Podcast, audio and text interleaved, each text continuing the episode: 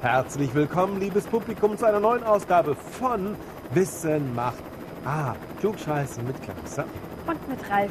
Und wie ihr seht, sind wir heute nicht im Studio, sondern wir sind mit dem Hubschrauber unterwegs. Yippie! Ich wusste gar nicht, dass du einen Hubschrauberschein hast. Hab ich auch gar nicht. Wer fliegt dann? Lumpi fliegt. Denn erstens ist das gar kein Hubschrauber, sondern ein Hundschrauber und zweitens kann das jeder Hund. So leicht ist das. Du meinst wohl, jedes gute Cockpit braucht einen Wackeldackel? Aber Lumpi ist ausgestopft. Kann auch nicht mal allein aufs Klo gehen. Das ist ja das Tolle, wenn man ausgestopft ist. Man muss nicht allein auf Klo gehen. Erstens. Und zweitens, wie gesagt, ist es so leicht, Hubschrauber fliegen, Hundschrauber. Das kann ein Hund. Ja, also ich habe das irgendwie anders in Erinnerung. Ich meine, Hubschrauberfliegen ist sehr kompliziert. Man kann sich ah. anstellen. Oh, Vorsicht! Ah. Möwe! Wie kommt die denn hier rein? Warum ist das Fenster auf? Für den frischen Wind. Flieg! Ah. Keiner ist cooler, unerschrockener und mutiger als Luan und Patrick. Und heute erwartet unsere beiden Helden eine besonders spannende Mission. Spannend. Ha, Halsbrecher. Höchst abenteuerlich. Ja, und heldenhaft stürzen sich die beiden ins Abenteuer. Ein waghalsiger Panorama-Rundflug mit dem Hubschrauber. Herr Lubbe ist der Pilot und wird sie herumfliegen. Furchtlos steigen die beiden ein. Und los geht's. Schön hier oben. Aber mutig sieht irgendwie anders aus. Lenkt euch doch einfach ab, ihr Superagenten. Am besten mit dieser Frage. Warum kann ein Hubschrauber eigentlich in der Luft stehen, so wie dieser hier gerade? Ein Flugzeug kann das nicht. Keine Ahnung? Na, dann passt mal gut auf. Normalerweise sorgt die Schwerkraft dafür, dass auf der Erde alles am Boden bleibt. Wenn wir in die Luft springen, kommen wir deshalb schnell wieder auf dem Boden auf. Damit ein Flugzeug fliegen kann, braucht es Auftrieb. Auftrieb entsteht durch die Luft, die von vorne an den Tragflächen vorbeiströmt. Die Luft oberhalb der Tragflächen saugt das Flugzeug nach oben und die Luft unterhalb der Tragflächen drückt das Flugzeug nach oben. Es entsteht also ein Überdruck unter der Tragfläche und ein Unterdruck an der Oberseite. Dadurch fliegt ein Flugzeug. Ein Hubschrauber braucht keine lange Start- oder Landebahn. Er kann auf der Stelle abheben und sogar in der Luft stehen bleiben. Das hat was mit den Rotorblättern zu tun. Die sind nicht wie die Flügel von Flugzeugen starr, sondern drehen sich. Deshalb nennt man Hubschrauber auch Drehflügler. Die Rotorblätter beim Hubschrauber sind nichts anderes als rotierende Tragflächen. Durch das schnelle Drehen entsteht, wie beim Flugzeug, ein Druckunterschied zwischen Ober- und Unterseite an jedem Rotorblatt. Das erzeugt Auftrieb und der Hubschrauber hebt ab. Soll der Hubschrauber vorwärts fliegen, dann drückt der Pilot das Steuer nach vorne und die ganze Rotorscheibe wird nach vorne geneigt. Dadurch wird die Luft an den Rotorblättern wiederum nach hinten geblasen und der Hubschrauber bewegt sich vorwärts. Zieht der Pilot das Steuer zu sich, wird die Rotorscheibe nach hinten geneigt und der Hubschrauber fliegt rückwärts. Und nach demselben Prinzip geht es auch zur Seite. Ein Hubschrauber kann also in alle Richtungen fliegen. Er kann aber auch einfach nur in der Luft stehen. Das nennt man Schwebeflug. Dafür muss das Rotorblatt nach oben eingestellt sein und exakt das Gewicht des Hubschraubers ausgleichen. Dann schwebt der Hubschrauber in der Luft. Und Jungs, alles verstanden? Ja klar. Also, beim Flugzeug ist eine bestimmte Geschwindigkeit nötig, um an den Tragflächen Auftrieb zu erzeugen. Beim Hubschrauber hingegen wird die dafür notwendige Kraft eben durch das Drehen des Rotors erbracht.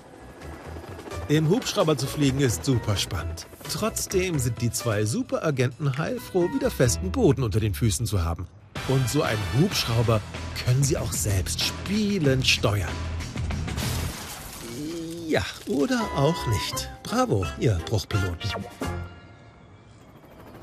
Deshalb haben Hubschrauber also einen zweiten Rotor an ihrem Hinterteil, damit sie sich nicht um sich selber drehen. Was genau passieren würde, wenn so ein Hubschrauber nur einen Rotor hätte, das könnt ihr mit Hilfe einer kleinen Bastelarbeit selbst herausfinden. Dafür braucht ihr so einen Handventilator. Dann braucht ihr noch zwei Marmeladenglasdeckel. Dabei ist es ganz wichtig, dass der eine Deckel kleiner ist als der andere. Ein bisschen doppelseitiges Klebeband und eine Handvoll Murmeln. Zuerst füllt ihr die Murmeln in den kleineren Deckel und legt den großen so drauf. Einmal umdrehen. Und dann mit dem doppelseitigen Klebeband zack, zack, den Ventilator in die Mitte des kleinen Deckels kleben. Abstellen und den Ventilator noch einschalten. Und dann seht ihr, was passiert. Ja, lass es mich so formulieren. Wenn das ein richtiger Hubschrauber mit Menschen wäre, dann wäre jetzt der beste Zeitpunkt, Kotztüten zu verteilen.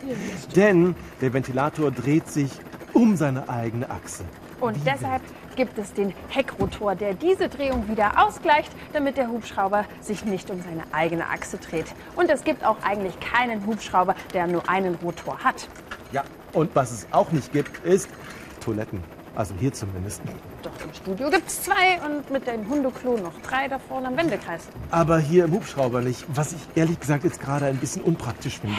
Dann weißt du jetzt, wie sich Lokführer fühlen. Und mehr Infos dazu gibt es auch im nächsten Film. Hier. Das ist eine Kotztüte, ich muss nicht kotzen. Ja, die kann man vielseitig einsetzen. Ah. Lokführer Frank darf endlich nochmal den Regionalexpress steuern. Regionalexpress bin ich lange nicht mehr gefahren. Genau, Frank hat alles Wichtige noch drauf. Vollgas geben, Geht's noch? Ja. Notbremse, Hallo? Ja. und kannst du auch eine Zugpirouette drehen?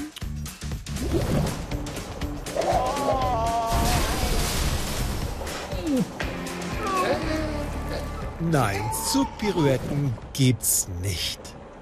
Das ist viel zu gefährlich. Genau, außerdem fehlen ja auch die Kotztüten im Fahrgastraum. Eine Sache hat Frank aber total vergessen. Er müsste mal dringend nur wie gehen Lokführer auf Toilette. Während der Fahrt darf er ja nicht weg, auch nicht kurz. Ein guter Lokführer passt immer auf und bremst im Gefahrenfall. Aber trotzdem kommt es doch mal vor, dass ein Lokführer während der Fahrt kurz aufs Klo geht, oder? Nein, das ist nicht möglich, denn um zu beweisen, dass Frank immer am Platz aufpasst, gibt es in jedem Zug die Sicherheitsfahrschaltung. Das ist entweder ein Pedal, ungefähr so, oder ein Schalter wie dieser hier. Der muss regelmäßig gedrückt und wieder losgelassen werden. Damit beweist der Lokführer, dass er nicht eingeschlafen ist oder ohnmächtig oder abgelenkt oder eben auf dem Klo. Denn wenn Frank die Sicherheitsfahrschaltung nicht betätigt, bremst der Zug und bleibt stehen. Deshalb muss Frank immer noch. Aufs Klo gehen ist für Lokführer echt schwierig. Genauso schwierig ist es auch im Straßenbahnverkehr, also über kürzere Strecken. Klären wir erstmal die Frage, wie gehen Franks Kollegen aufs Klo, Straßenbahn- und U-Bahn-Fahrer? Nee, nee, nee, nee, nee, nee, nee, nee, nee, nee. Ja. Aber jetzt ganz schnell bitte, ja? U-Bahn-Fahrer stehen nur ganz kurz an ihren Haltestellen. Im Schnitt 20 Sekunden. Dann geht's sofort weiter. Wenn die mal müssen, gibt's nur zwei Möglichkeiten. Entweder sie halten durch bis zur Endhaltestelle, da gibt's immer eine Toilette.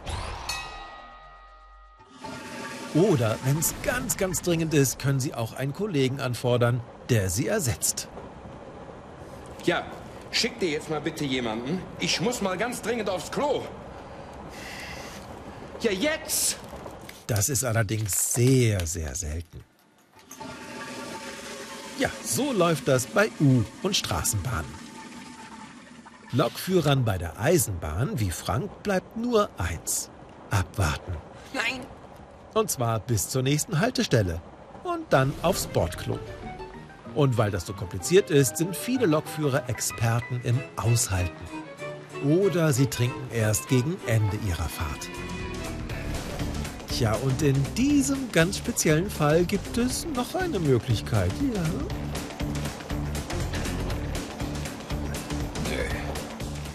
dann musst du wohl noch ein paar Minuten länger aushalten.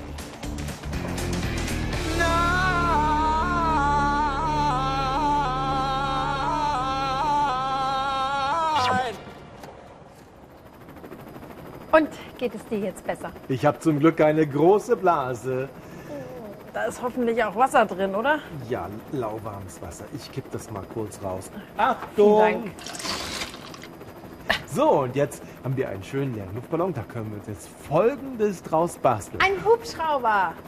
Das geht auch, ist aber nicht so eklig wie das, was ich eigentlich machen Dann wollte. machen wir den Hubschrauber, das Okay. ist besser. Dafür braucht ihr auf jeden Fall erstmal so ein Blatt Papier, einen Filzstift, Farbe ist egal, vielleicht noch einen Bleistift für Markierungen und eine Schere. Zuerst macht ihr aus diesem Blatt Papier ein Quadrat und markiert im Quadrat neun gleiche Felder. Als ob ihr Tic-Tac-Toe spielen wollt. Ich mache schon mal ein X in die Mitte. Das ja ist klar. die beste Position. So, und jetzt schneidet ihr die äußeren Ecken einfach raus. Dass dann am Ende ihr so ein Kreuz habt mit Da dem kleinen ist mein Kreuz. X. Und diese Markierung ist wichtig, denn Wir machen hier das Loch rein mit der Schere, ganz vorsichtig, ja, nicht verletzen. Wenn ihr Hilfe braucht, holt euch Hilfe. So, Auf dem Weg zum eigenen Hubschrauber braucht ihr jetzt noch einen Filzstift. Der kann ruhig leer sein und muss nicht mehr malen. Und da steckt ihr einfach die Spitze des Stifts durch dieses Loch, nehmt die Kappe und macht ihn richtig fest. Mit der Kappe zusammen, den Filzstift. So, Sehr gut. Jetzt haben wir hier unseren kleinen Hubschrauber, Filzstift, Hubschrauber und den lassen wir mal fliegen. Hoppala! hey, Vorsicht da vorne, Herr Pilot. Also. Turbulenzen immer schön ansagen. Wirklich, das ist nicht mein Tier. Äh, nee, das heißt, das ist nicht mein Bier. Ist nicht mein Bier. Es sei denn, du sprichst in einer anderen Sprache.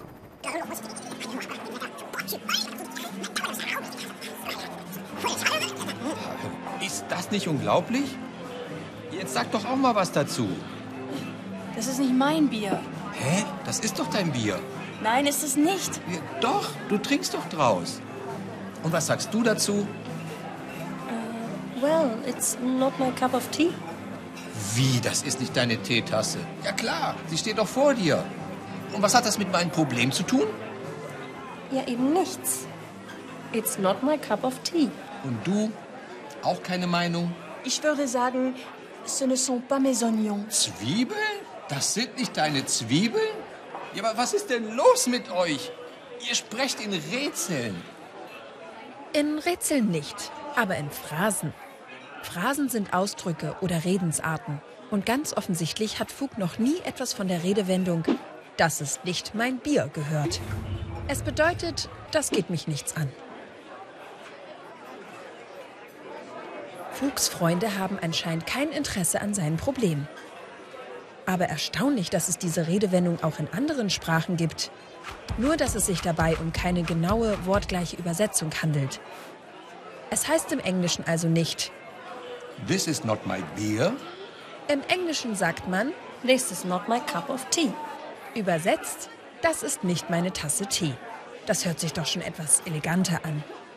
Im Französischen gibt es den Ausdruck mit der Teetasse auch. Ce n'est pas ma tasse de thé. Die Franzosen verwenden aber auch gerne Zwiebeln. Ce ne sont pas mes oignons. Das sind nicht meine Zwiebeln. Die Italiener greifen zu Brot und sagen, Non è pane per i miei denti. was so viel heißt wie. Kein Brot für meine Zähne. Und die Spanier, die sagen einfach, Este no es mi problema. Das ist nicht mein Problem. Das ist allerdings keine Redensart. Im mexikanischen Spanisch gibt es aber eine Redewendung dafür, dass einen etwas nichts angeht. No tengo vela en ese entierro. Keine Kerze auf dieser Beerdigung gehört mir. Und dieser Ausdruck hat etwas mit einem mexikanischen Ritual zu tun. Bei Beerdigungen werden den Angehörigen und engen Freunden des Verstorbenen unter anderem Kerzen geschenkt. Beteiligt man sich nicht mit einer Kerze bei dieser Beerdigung, hat man dort nichts zu suchen. Und das Ganze geht einen nichts an. Und warum die einen Bier, die anderen Zwiebeln oder Kerzen für diese Redewendung benutzen, weiß man nicht. Fest steht, es interessiert nicht, es kümmert nicht. Kurz gesagt, mir doch egal. Naja, Hauptsache, ihr versteht euch. So viele Wörter für etwas, das einen nicht interessiert. Interessant. Sehr interessant ist auch, wie unser selbstgebauter Hubschrauber fliegt. Oh ja, das ist hochkompliziert. Und zwar dreht ihr den Filzstift an und lasst ihn los. Toll, das ist echt sehr kompliziert.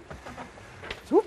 Funktioniert ein bisschen wie ein Fallschirm, der sich dreht. Der Wind bremst hier ein bisschen ab und sorgt dafür, dass der Stift nicht so schnell zu Boden fällt wie ohne Tragflächen. Ihr könnt ein bisschen experimentieren und die vielleicht mal verbiegen, die Tragflächen, und gucken, ob das die Flugeigenschaften ändert.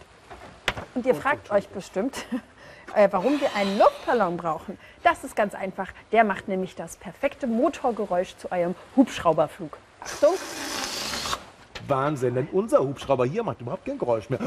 Wir sind gelandet, das habe ich gar nicht gemerkt. auf einer Insel. Aber das war klar, denn im nächsten Film geht es um Wasser auf Inseln mitten im Ozean.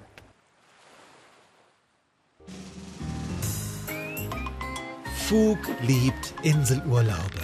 Sonne, Strand und das weite Meer. Äh, Moment mal, nur das weite Meer? Meerwasser ist doch salzig. Wie kommt auf Inseln dann das Süßwasser in den Wasserhahn?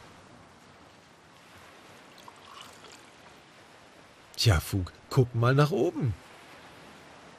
Eine der Lösungen kommt nämlich von dort, als Regen. Wenn der Boden durchlässig ist, zum Beispiel weil es ein Sandboden ist, dann versickert das Regenwasser. Im Boden sammelt es sich als Grundwasser.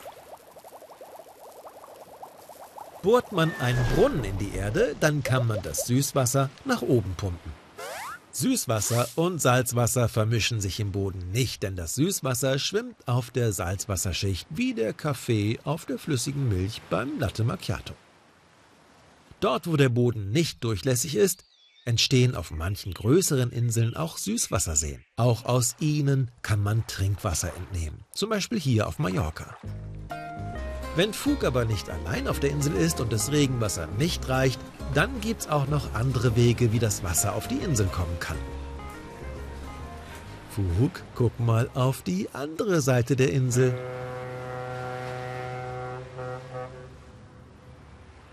Ein Schiff? Ja, ganz genau. Wenn es sehr trocken ist und der Regen nicht ausreicht, dann bringen auch schon mal Tankschiffe Wasser vom Festland zur Insel. Das ist aber ziemlich aufwendig und teuer. So sehen die übrigens aus, die Tankschiffe. Eine weitere Möglichkeit, Wasser vom Festland zur Insel zu bekommen, sind lange Wasserleitungen. Das ist aber nur dann möglich, wenn die Inseln in der Nähe des Festlands sind und nicht zu weit draußen im Meer liegen. Reicht das Süßwasser auf den Inseln nicht aus, dann werden manchmal auch Meerwasserentsalzungsanlagen gebaut. Mit verschiedenen Techniken wird dabei das Salz aus dem Meerwasser rausgeholt. Das ist alles ziemlich kompliziert, aber am Ende hat man aus dem Meerwasser Trinkwasser gemacht. Wenn es nicht genug regnet, ist es sehr aufwendig, Süßwasser auf Inseln zu bekommen. Egal auf welchem Weg, ob mit dem Schiff, oder ob mit Meerwasserentsalzungsanlagen oder ob mit Leitungen. Auf Inseln sollte man mit Wasser immer sehr sparsam umgehen. Fug, äh, hast du das gehört? Dann stell mal das Wasser ab. Vielen Dank, geht doch. Ach, was man bei so einem Inselurlaub alles lernen kann. Gern geschehen. Vielleicht fragt ihr euch, warum Süßwasser eigentlich Süßwasser heißt. Wir Menschen stehen auf Süßes. Das Erste, was wir trinken, ist in der Regel Muttermilch. Muttermilch schmeckt süß. Das heißt, wir lernen schon sehr früh im Leben, mmm, süß ist gut. Und weil Trinkwasser auch gut für uns ist und wir Wasser zum Leben brauchen, kommt vielleicht daher der Begriff Süßwasser. Klingt sehr einleuchtend. Und jetzt im direkten Vergleich in unserer neuen Rubrik. Gute Wasser, schlechte Wasser. Das kommt mir seltsam vertraut vor. Ach was, probier mal das. Ach, Seifenwasser, da könnte ich von kotzen. Also, Schlechtes Wasser. jetzt probier das. Salzwasser. Das ist auch nicht gut für unseren Körper. Kotzen? Äh, auch, aber Salzwasser hilft uns nicht, wenn wir Durst haben. Denn das Salz im Salzwasser entzieht in unserem Körper in den Zellen die Flüssigkeit und lässt uns von innen vertrocknen. Nächstes bitte. Zuckerwasser, lecker. Das kann man gut trinken. Wird auch Limonade genannt. Aber wenn man davon zu viel trinkt, Kotzen. dann. Äh, nein, aber Gewichtsprobleme. Das letzte.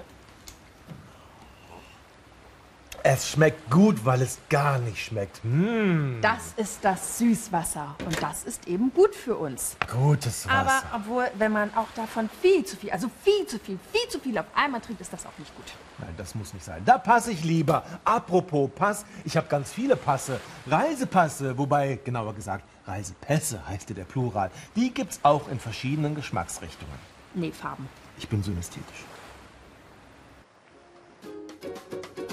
Corinna ist ganz hibbelig. Gleich geht's auf eine große Reise. Als Weltenbummlerin erkundet sie alle fernen Länder. Urlaubsziele mit viel Blau mag Corinna am liebsten, denn sie steht total auf Blau. Diesmal soll es ans andere Ende der Welt gehen, nach Australien. Die Farbe der Flagge stimmt schon mal, zumindest größtenteils. Na Corinna, hast du denn auch schon alles gepackt? Eine Sache solltest du auf keinen Fall vergessen. Wo ist denn dein Reisepass? Ah, der ist aber groß und passt nicht zu den blauen Sachen. Eine andere Farbe wäre doch viel schicker. Ein schönes Saphirblau zum Beispiel. Aber gibt es überhaupt Länder, die blaue Pässe haben? Das finden wir am besten am Flughafen raus. Da muss sie ja jetzt sowieso hin. Wenn Corinna andere Länder erkunden will, braucht sie nämlich ihren roten Reisepass. Ohne den dürfte sie in viele Länder gar nicht einreisen. In dem Reisepass sind nämlich viele Informationen über sie gespeichert. Unter anderem auch ihr Fingerabdruck. So kann Corinna ganz offiziell beweisen, dass sie auch wirklich Corinna ist. Das nennt man Identitätsnachweis. Und mit dem sollte dann auch die Einreise klappen. Ihre Mitreisenden haben auch Pässe dabei. Der da hat einen roten Reisepass, da drüben erspäht Corinna einen grünen. Und dort? Das sieht doch tatsächlich nach einem blauen Reisepass aus. Na, dann könnte Corinna doch auch einen blauen haben, oder? Leider nicht. Denn nicht der Passbesitzer sucht die Farbe des Reisepasses aus, sondern das Herkunftsland. Amerikaner haben zum Beispiel blaue Reisepässe. Blau ist auch die Farbe der neuen Welt, die erst seit dem 15. Jahrhundert bekannt ist. Deswegen haben zum Beispiel auch Kanada und Brasilien blaue Reisepässe. In den USA wurde die Farbe immer wieder gewechselt. Von beige zu grün, über rot, wieder zu grün. Aber jetzt ist der Reisepass blau. Genau wie ein Teil der Flagge. Kultur und Religion spielen für viele Länder bei der Reisepassfarbe eine wichtige Rolle. Der hier ist dunkelgrün und kommt aus Indonesien. Viele islamische Länder wie Pakistan oder Algerien haben grüne Pässe. Denn grün gilt als Farbe des Islam. Und was ist mit diesem Kollegen? Mit seinem roten Pass kommt er doch bestimmt auch aus Deutschland. Hey, na, wie geht's? Ah, bonjour, lala. Ups, doch nicht. Aber als Franzose wohnt er in einem Land der Europäischen Union. Viele Länder wollen durch die rote Passfarbe zeigen, dass sie zusammengehören. Wie ein Passpartner-Look. Deswegen hat Corinnas neuer Freund auch einen dunkelroten Reisepass. Aber es gibt auch noch andere Farben. Zum Beispiel Schwarz in Neuseeland, Orange und Pink. Diese beiden Sonderpässe sind aus Norwegen und Schweden. Tja, Corinna, so viele Farben und du musst wohl trotzdem mit deinem roten Reisepass leben. Oh, und so schlecht findest du Rot ja anscheinend doch nicht mehr, oder?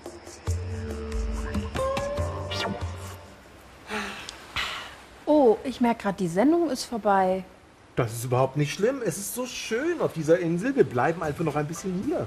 Ja, mindestens bis zur nächsten Ausgabe von Wissen macht A. Wenn ihr aber nicht so lange warten wollt, dann äh, schaut doch mal auf unserer Internetseite nach www.wissenmachtA.de. Bis dahin habt eine gute Zeit und genießt die Ruhe. Auch ein Schluck? Nein, danke. Ich hatte schon ganz viele. Mir ist von den 50 oder so Kokosnüssen etwas übel geworden. 50.